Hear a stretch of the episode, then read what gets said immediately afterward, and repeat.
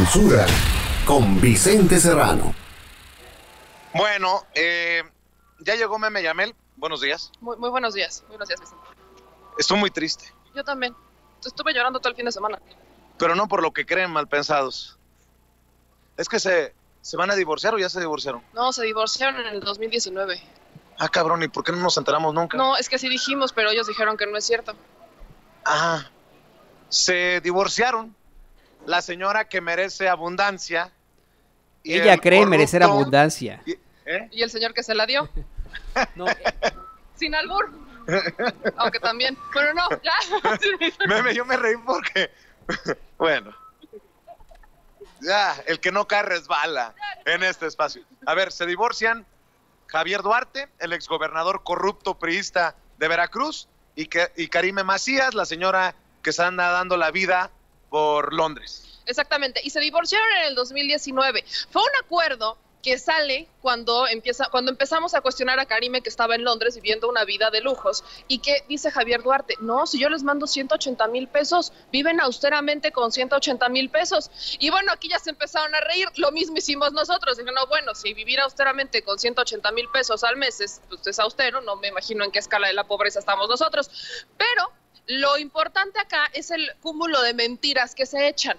Porque en su momento, cuando se empieza a hablar del acuerdo de divorcio, lo primero que salen a decir los, los abogados es que no es cierto, que ellos estaban muy bien, que no pasaba nada, que nada más Karime pues estaba en Londres con los hijos y bla, ¿no? Luego viene la orden de extradición, luego viene que si la investigan, luego viene Javier Duarte y así siguen la- el hilo de historias y ya hoy por hoy conocemos que efectivamente se divorciaron en el 2019 y que estos 180 mil pesos austerísimos son la pensión alimenticia que manda Javier Duarte. Ojo, ¿cómo es que Javier Duarte le puede mandar esa lana a Karime Macías si se supone que todavía están los bienes o estaban en su momento los bienes este, a- ¿Congelados? Pues porque puso en garantía una propiedad en Veracruz que según compró antes de que fuera gobernador. A según, acuérdense que también parte de la historia entre, entre Karime y Javier es que ellos nunca compraron propiedades cuando estaban casados. Oye, pero a ver, ¿cómo que el pobrecito, pobrecito de Javier Duarte,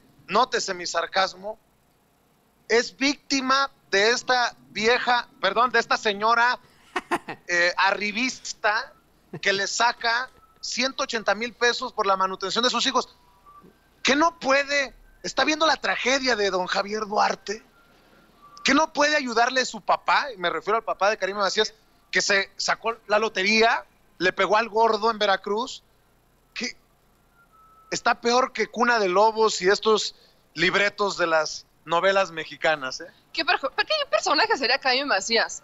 Catarina Krill. Sí, seguro, sin duda, sin dudarlo. Y es que, ojo, es importante decirlo, la, la familia de Karime Macías fue de las más beneficiadas del gobierno de Javier Duarte. Ni siquiera la familia de Javier Duarte. Eran los de Karime Macías, que si la hermana, que si la prima, que si el papá, toda la familia de Karime Macías tuvo o estuvo involucrada en algún cargo en el gobierno del estado de Veracruz. Abogados que son testigos de este proceso han dicho una y otra vez que era Karime Macías la que decía para dónde, para arriba y para abajo. Ponen a Javier Duarte como un títere de una Karime Macías. Y aquí nos dicen, es el títere de Karime Macías. Entonces, volvemos al punto.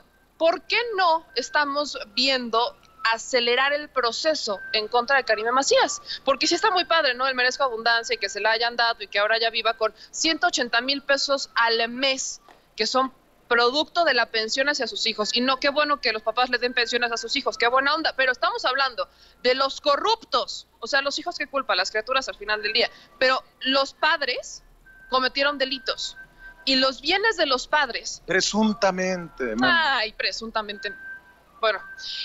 Y los bienes de estos padres corruptos deberían de estar siendo confiscados por el Estado. Me extraña esta propiedad, propiedad con la que Javier Duarte pone en garantía para asegurar la pensión hacia sus hijos. Si hacemos cuentas, de aquí a que los hijos ya tengan, o sea, dejen de recibir la pensión porque ya son adultos responsables y se pueden mantener solos, Javier Duarte se va a gastar cuarenta y tantos millones de pesos nada más en la manutención de sus hijos.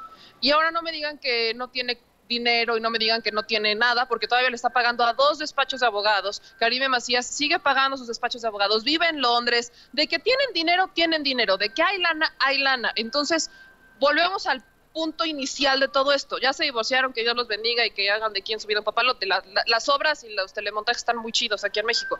Pero la pregunta que nos hacemos todos los mexicanos es, ¿y cómo para cuándo la justicia, pa? Bueno, pues ahí que quede como punzante la pregunta, ¿no? En la conciencia. ¿Qué te parece si cerramos en un rato con más eh, comentarios? Claro que sí. ¿Más noticias? Órale. Mi querida Meme Yamel, aquí en Sin Censura con un servidor Vicente Serrano.